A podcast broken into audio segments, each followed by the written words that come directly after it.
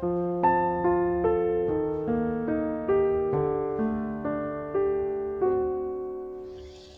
九九一年五月的一天冰心问铁林你有男朋友了吗？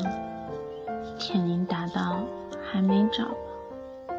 冰心说你不要找你要等。如果当时我在场我一定会和冰心说一个才华横溢的白富美，当然满世界的幸福都在等着她。”但像我这样家境和罩杯都很平凡的女生，只能自己寻找幸福。大四那年，兵荒马乱，男朋友一条短信过来就甩了我，这就是我找到的幸福。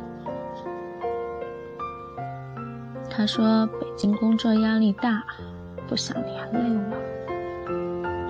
不久后，传来他订婚的消息，准新娘家产过亿。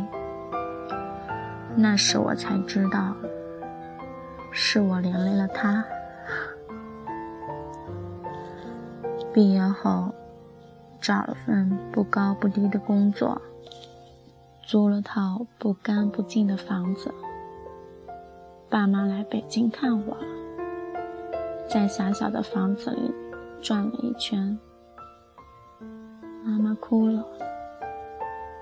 爸爸说：“回来吧。”不行，